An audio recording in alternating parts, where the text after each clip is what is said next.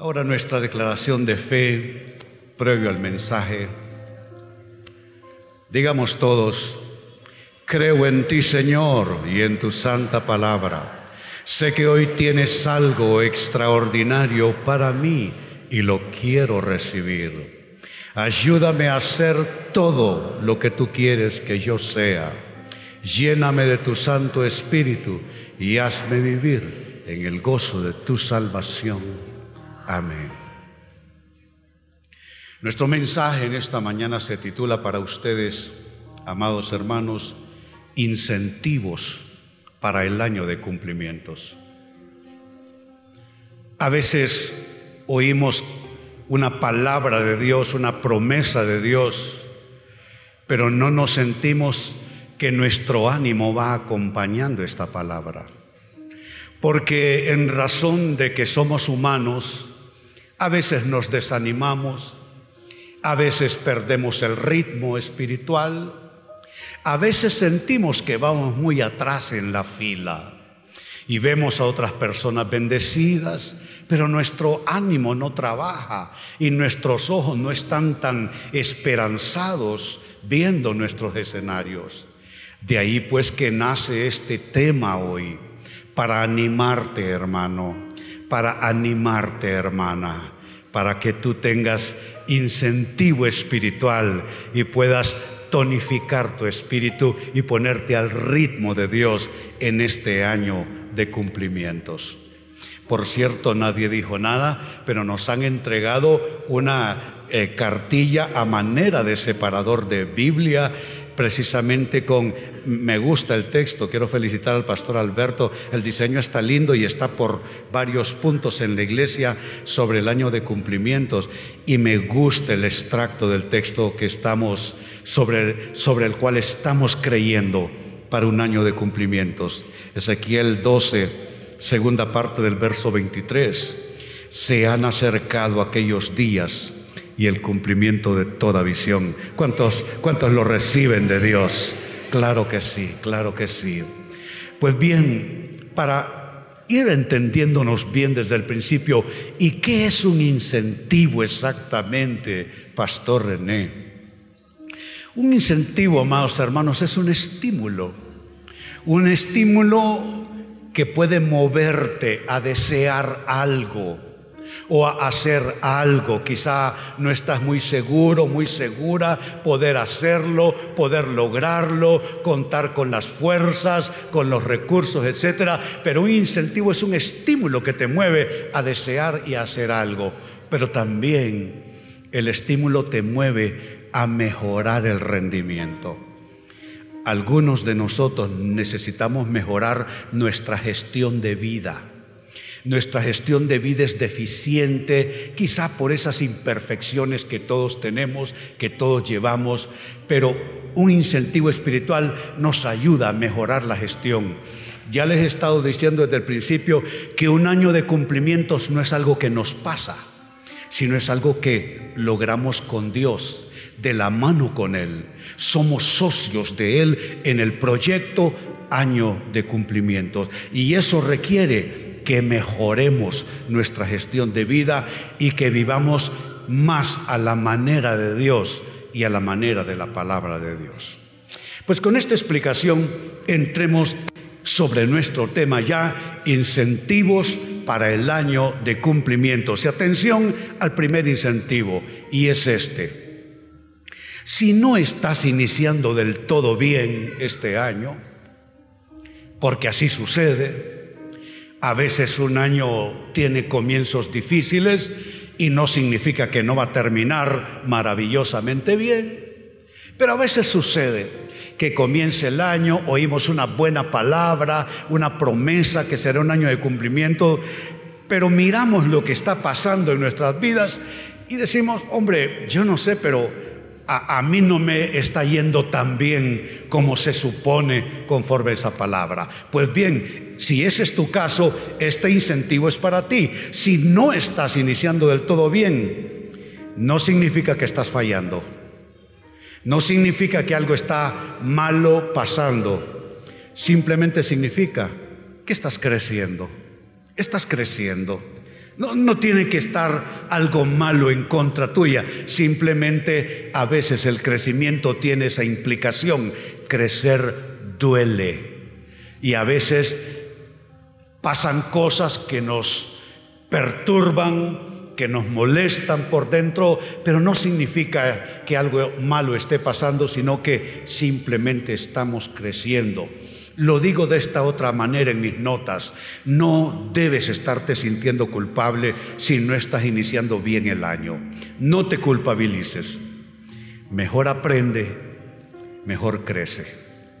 Crece, sigue adelante, evoluciona en el Señor. Y mire esta escritura a continuación, es poderosa. Romanos capítulo 5, versos 3 al 5, primera parte. Dice Pablo, también nos alegramos al enfrentar pruebas y dificultades porque sabemos, ¿cuál es la palabra? Esto es una palabra importante. Si tú no lo sabes de manera personal, da igual que los demás sí lo sepan. Ese sabemos tiene que ser personal.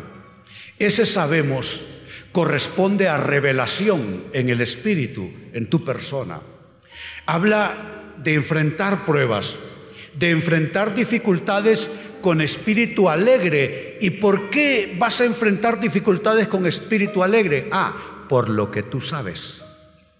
Si tú no lo sabes, tú te deprimes. Si tú no tienes ese saber, ese conocimiento revelado, entonces tú te vas a angustiar como se angustia la gente allá afuera. Pero si tú lo sabes, si eso te ha sido revelado, entonces tú enfrentas pruebas y dificultades de otra manera. Así es que dice, enfrentamos pruebas y dificultades porque sabemos que nos ayudan a desarrollar. Esa frase es importante. Nos ayudan a desarrollar. Dios quiere no solo bendecirte, Dios quiere no solo darte lo que tú anhelas, él quiere que tú desarrolles, que tú crezcas también, porque Él te ama, pero Él no quiere que sigas siendo niño y niña espiritual. Él quiere que seas adulto espiritual. Y para eso Él permite a veces ciertos retrasos en ciertos cumplimientos. Él permite ciertas dificultades en tu vida. Él permite ciertas complejidades para que eso te ayude a desarrollar. ¿Y qué es lo que ayudan a desarrollar las pruebas y dificultades? Resistencia. Eso es importante. Algunos de ustedes son de vidrio se quiebran fácilmente, necesitan resistencia. Vivimos en el siglo XXI una de las peores épocas de la humanidad en todos los ámbitos, en todos los sentidos. Eso requiere de parte de nosotros, los hijos de Dios, resistencia hay opresión en los trabajos, hay opresión en los centros donde residimos, hay opresión económica, hay opresión política, hay opresión en términos de salud pública, hay opresión por todos lados. Son días difíciles para la humanidad. Dios está tratando con el mundo, pero eso para nosotros estar firmes, para nosotros estar victoriosos, requiere resistencia. Y para poder desarrollar resistencia necesitamos necesitamos enfrentar ciertas dificultades con propósito de crecimiento. Así es que no te quejes, ni estés diciendo que es que Dios te ha abandonado, que el año de cumplimiento será para otros, mas no será para ti. No, simplemente Dios te está haciendo crecer, está desarrollando resistencia en ti. Verso 4, y la resistencia desarrolla firmeza de carácter. Algunos aquí son demasiado fluctuantes, emocionalmente inestables. Y necesitamos, quienes somos emocionalmente inestables, necesitamos firmeza de carácter. Yo no sé de ustedes, yo necesito firmeza de carácter. ¿Cuántos están conmigo en esa necesidad? Como puedes ver, la necesidad no tiene que avergonzar. Necesitamos firmeza de carácter. A veces tenemos firmeza de carácter en un ámbito de nuestra vida, pero en otro no. Quizá tienes firmeza de carácter criando a tus hijos, pero solo es que te toque un problema económico y te haces pedazos. Tienes firmeza en una cosa, pero no en la otra. Quizá tienes firmeza de carácter allá frente a las presiones del trabajo, pero apenas te enfermas un poquito, pierdes esa firmeza y comienzas a fluctuar. Bueno, tú decide en qué área de tu vida necesitas firmeza de carácter. ¿Será que es en tus relaciones interpersonales donde eres sumamente frágil? ¿O será en algún otro aspecto de tu vida? Salud, dinero, Dice que esas presiones que vivimos nos ayudan a desarrollar resistencia y la resistencia desarrolla firmeza de carácter y el carácter fortalece nuestra esperanza segura de salvación. Y lean conmigo esa primera parte del verso 5. Y esa esperanza no acabará en desilusión. Lo profetizo sobre ti este año de cumplimientos no acabará en desilusión, no terminará frustrado, terminarás alegre, dándole gracias al Señor. Entonces nuestro tema es, estamos recibiendo incentivos de la palabra de Dios para este año de cumplimientos y este primer incentivo es el siguiente, si no estás iniciando del todo bien, no estás fallando, solo estás creciendo. Segundo incentivo para este año de cumplimientos, si tu mente está agobiada por ideas negativas, ¿a quién no se le vienen ideas raras? Me voy a morir, me voy a enfermar, me van a correr del trabajo, mis hijos se van a extraviar el camino, en fin. Cuando se trata de malas ideas, las posibilidades son infinitas, verdaderamente. Si tu mente ahora, comenzando este año, está agobiada por ideas negativas, piensa, nada puede destruir el hierro excepto su propio óxido, excepto su propio óxido. Eres tú el que puede complicarte la vida.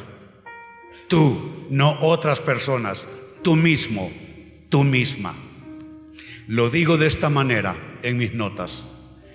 Tú puedes ser tu peor enemigo.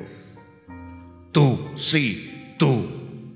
No tu jefe, no tu cónyuge, no tus enemigos, no tus adversarios, no los que te critican, no los que no te quieren. Tú puedes ser tu peor enemigo. René puede ser el peor enemigo de René. Por eso el pensamiento, nada puede destruir el hierro, excepto su propio óxido.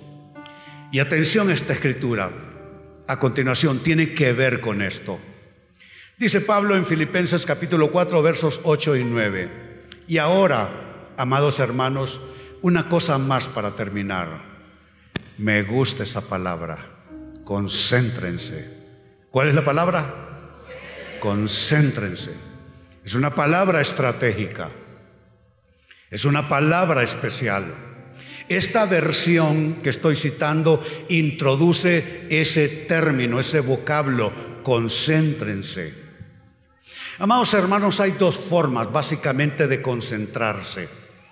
Concentrarse bien, positivamente, constructivamente, y eso es bueno. Y la otra forma de concentrarse es negativa, es enfermiza. Significa entonces que como dice el texto, tú puedes concentrarte, que básicamente es centrar intensamente tu atención en algo. Concentrarse es importante para todo, para manejar el auto, para cumplir los deberes, para ir en pos de nuestras metas. Yo siempre le digo a mi staff, concéntrense, tienen que estar bien concentrados. no se me pierdan. El que pierde la concentración se pierde en general. La concentración es importante. Pero dije que hay otra manera de concentrarse negativamente. Y es dejarte invadir por una idea negativa. Y a eso suele llamársele obsesión. La obsesión es una concentración negativa. La obsesión es una, lo digo de esta forma, es una perturbación anímica. Una perturbación anímica producida por una idea fija. ¿De qué está hablando el apóstol? Está diciendo implícitamente que tenemos nosotros que decidir en qué vamos a concentrarnos. No en lo que nos preocupa, no en, en lo que nos mete miedo, no en lo que nos desestabiliza, no en lo que nos roba el sueño por las noches, no en lo que altera nuestro eh, estado nervioso. Tenemos que concentrarnos y Él aclara en qué. Dice, concéntrense en todo lo que es verdadero, todo lo honorable, todo lo justo, todo lo puro, todo lo bello y todo lo admirable. Yo convivo con una persona, me refiero a mi esposa, 46 años de casados. Este otro mes solo hay una pareja aquí que nos lleva cuatro años. Y en abril hay bodas de, esas son de, de oro Párense, ustedes, solo a ustedes les recibo consejo yo, porque me llevan esos añitos. Pónganse de pie, amados hermanos. Mírenlos, 50 años de casados el próximo abril. Abril, ¿verdad? Y todos ustedes que se viven peleando hasta por la taza de café, miren, ahí están los ejemplos. Se puede vivir una vida bendecida. Y estos señores los miro bien bendecidos y bien así juntitos, bien se ve que están bien allegados el uno con el otro. Así que en abril los van a ver desfilar por aquí. Va a ser lindo ese domingo. no se lo pueden perder. Gracias, amados hermanos. Pues les decía, estoy casado con una persona que se concentra en siempre en las cosas positivas. Yo le hablo porque yo tiendo a concentrarme en lo negativo, así soy yo. Es mi tendencia natural. Soy una persona preocupada, de temperamento nervioso incluso, incluso soy impaciente, soy irritable, soy respondón, no conozco la paciencia, en fin. Pero convivir con una persona que se concentra en lo verdadero, en lo honorable, en lo justo, en lo puro, en lo bello y en lo admirable, te sirve y te ayuda bastante. Y sabe, es una decisión que uno tiene que tomar. Yo ya sé que así es y que de eso se trata. La decisión de en qué tú te vas a concentrar. Si tú te concentras en todo lo que no puedes arreglar y que Dios sí puede arreglar, Vas a perder el sueño, vas a perder la salud. Y en la casa nadie te va a soportar por tus gritos y por toda la aspereza con que vas a tratar a los demás. Pero si tú te si tú lo decides, es una decisión que se toma.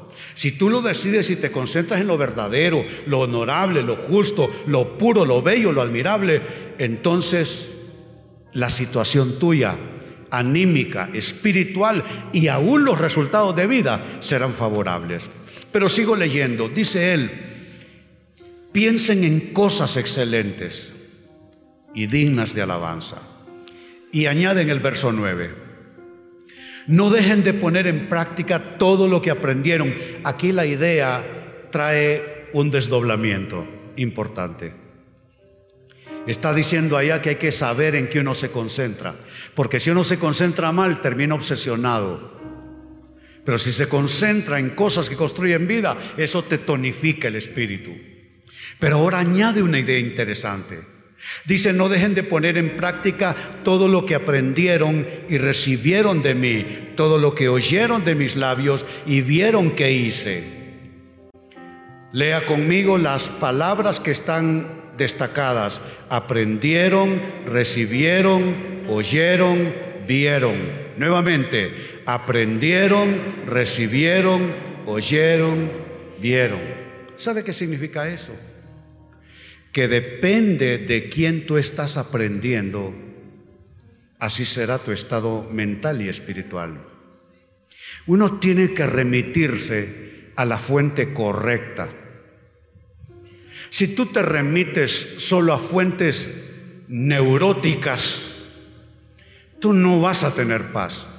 Pero tú tienes que pensar, ¿de dónde tengo yo una fuente? Donde yo puedo aprender algo enteramente positivo, donde yo puedo recibir algo que me construya por dentro, donde yo puedo oír cosas que realmente me ayuden, donde yo puedo ver ejemplos que me puedan construir como persona. Tú necesitas escoger cuáles son tus fuentes. Significa que no toda fuente es válida, que no toda fuente vale la pena. Hay voces que tendrás que desoír. Hay ejemplos que no debes tú seguir observando porque te comunican algo negativo a tu espíritu. Tú tienes que decidir, tú tienes que diferenciar entre persona y persona, entre lugar y lugar, entre ambiente y ambiente donde está desarrollándose tu vida. Hay ambientes malos, hay ambientes nocivos, hay ambientes enfermizos, hay personas tóxicas, hay personas enfermas por dentro que así como ese coronavirus, si tú te les acercas, después no te quejes. Te vas a enfermar de lo mismo. Uno decide de quién uno aprende. Uno decide de quién uno puede recibir. Uno decide qué voz es la que uno puede oír. Y uno decide qué ejemplo vale la pena observar. ¿Y qué pasa cuando número uno te concentras en lo que debes concentrarte, no en lo enfermizo, no en lo que te desgasta, no en lo que te enferma, no en lo que te obsesiona, sino en lo que te fortalece. ¿Qué pasa si número uno te concentras bien y número dos te acercas a las fuentes correctas? y discriminas entre fuente y fuente. ¿Qué pasa? Noten cómo cierra el verso 9. Entonces, ¿cuál es la palabra? ¿Cuál es la palabra? Entonces es una palabra concluyente. Entonces el Dios de paz estará con ustedes. Noten, la paz es el final de un proceso. Todos nosotros queremos paz en nuestras mentes, en nuestros escenarios de vida, en nuestros proyectos, en nuestras relaciones. Pero la paz no llega de entrada, llega de final de un proceso. ¿Será que tú eres el principal factor amenazante de tu paz? ¿Será que no son los demás, sino que eres tú? Tienes malos hábitos mentales, piensas solo en barbaridades, piensas solo con enojo en tu mente, en tu corazón Sientes negativamente, te dejas invadir por el mal sentimiento, la emoción enfermiza, el rencor, la amargura, el malestar, la contienda, la disensión. ¿Será que eres tú quien está minando tu paz? ¿Será que estás orando mal diciéndoles Dios, dame paz, yo necesito tu paz, pero ¿cómo Dios te la da si tú echas a perder esa paz? La paz es producto de un proceso, concentrarse uno positiva y constructivamente y dos, solo recibir de las fuentes correctas. Entonces, como resultado, como consecuencia, el Dios de paz estará con ustedes. Entonces, número dos, estamos hablando de incentivos espirituales para este año de cumplimientos.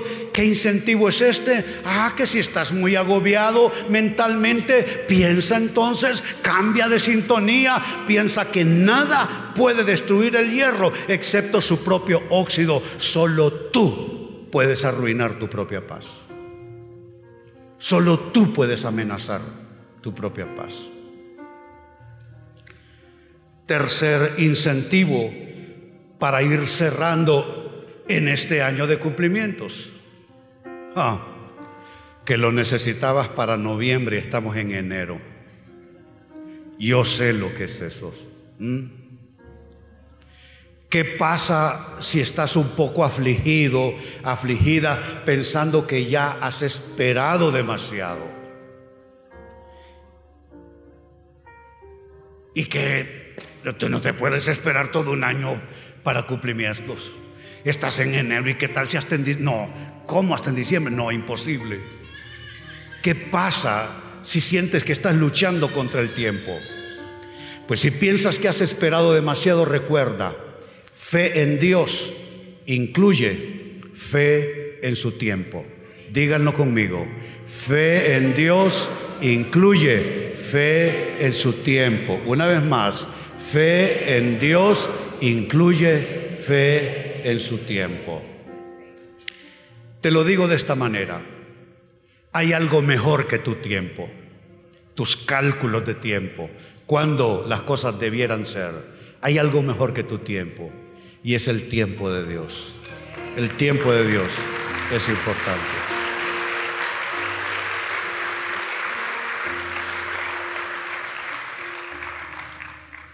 Así es que fe en Dios involucra fe en su tiempo.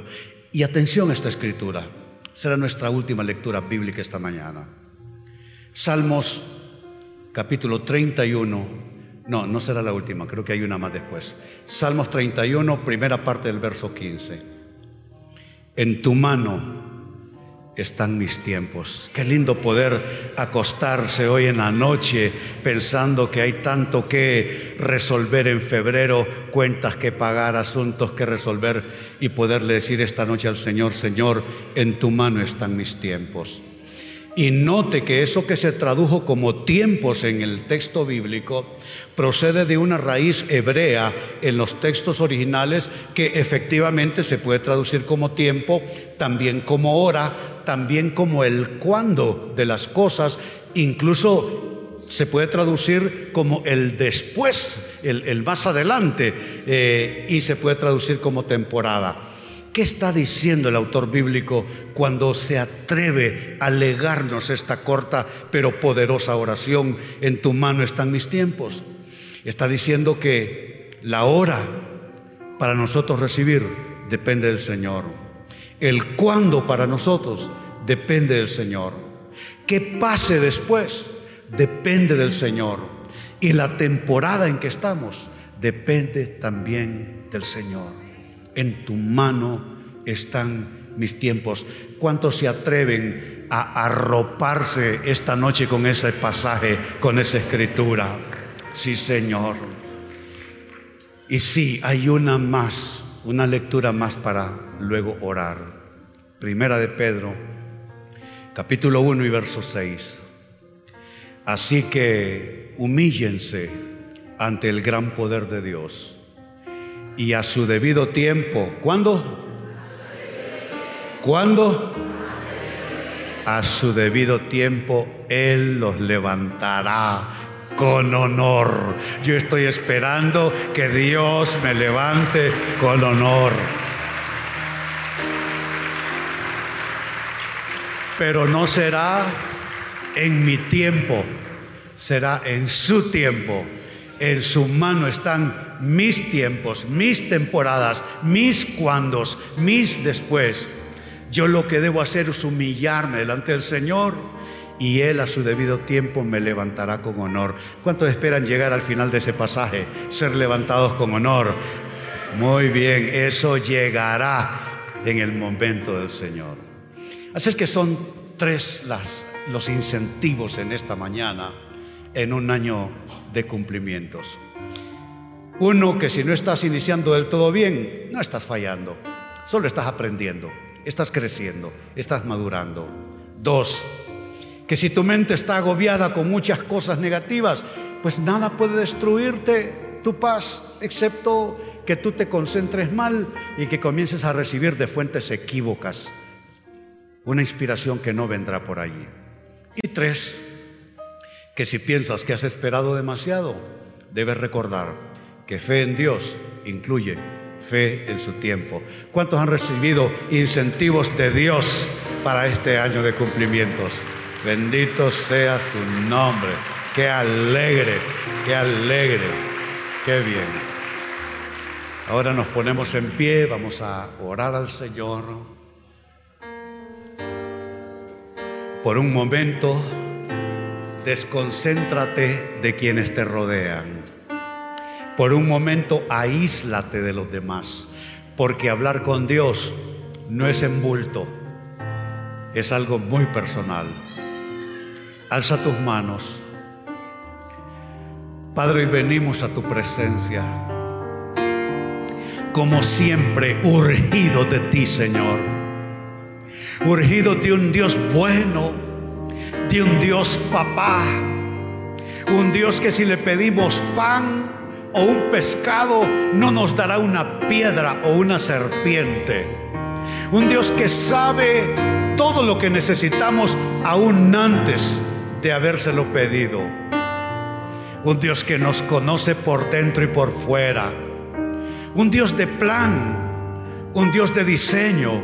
Un Dios que no improvisa con nuestras vidas. Nos acercamos a ti confiadamente, oh Dios de planes, oh Dios de diseños.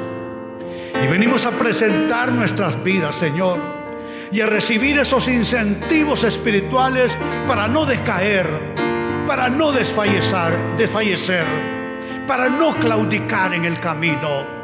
Ciertamente transitaremos por este sendero llamado año 2020 y lo haremos bien, lo haremos victoriosamente, lo haremos con el estandarte de la fe, lo haremos con esperanza en nuestro espíritu y obtendremos lo que Dios tiene para nosotros. Será un año de cumplimientos. Será un año donde cosas serán alcanzadas, cosas serán logradas, cosas serán obtenidas conforme a la promesa de Dios. Si tú tienes un proyecto todavía para este año, alza tus manos, hermano, hermana. Él va a cambiar la situación. Él va a cambiar la situación. Las cosas van a mejorar. Las cosas van a ser transformadas. Puertas que estuvieron cerradas se abrirán por el poder de Dios. La tierra dará de sí. Es decir, la tierra donde estás plantado como persona, esa tierra dará fruto abundantemente en el árbol de tu vida. Si alguien te dijo no, el Señor responde que sí, que sí es posible, que sí lo harás, que sí lo lograrás. Recibe fuerzas en tu espíritu. Esas fuerzas que levantaron a Gedeón de sus miedos, que arrancaron a Gedeón de sus complejos. Recibe esa fuerza de Dios para que tú también, al igual que Él, con esta tu fuerza te levantes y logres vencer. Te bendigo en el contexto del año que se inicia. Bendigo tu vida, bendigo tus sueños, bendigo tus proyectos. Y hago una pausa en esta oración para aquel hombre y mujer que no puede tener año de cumplimientos sin tener a Cristo por dentro. No es lo mismo seguir al Señor a distancia que tenerlo metido por dentro. Dice la Biblia que a los que le recibieron, a los que creen en su nombre, les dio potestad de ser hechos hijos de Dios. No todos somos hijos de Dios, todos somos criaturas de Dios, creados por Él, pero hijos de Dios solo por la fe. Si tú quieres pasar de ser creado, de criatura de Dios a hijo de Dios, inclina tu rostro y repite esta oración. Dile, Señor Jesús, hoy me acerco a ti y quiero pedirte, Jesús, que entres en mi corazón. Te recibo, Jesús, para perdón de pecados. Te recibo, Jesús, para nueva vida.